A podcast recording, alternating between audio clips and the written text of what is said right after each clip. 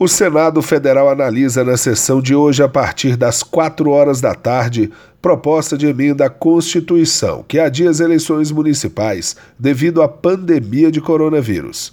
O pleito está inicialmente previsto para outubro. O relator da PEC, senador Everton do PDT do Maranhão, quer reunir no relatório as sugestões feitas durante a sessão temática realizada ontem à tarde pelo Senado. A sessão contou com a participação de especialistas em saúde e direito eleitoral, além do presidente do Tribunal Superior Eleitoral, ministro Luiz Roberto Barroso. Apesar do adiamento, a ideia é manter as eleições neste ano. Isso garante que o período dos atuais mandatos e a data da posse dos eleitos sejam mantidos.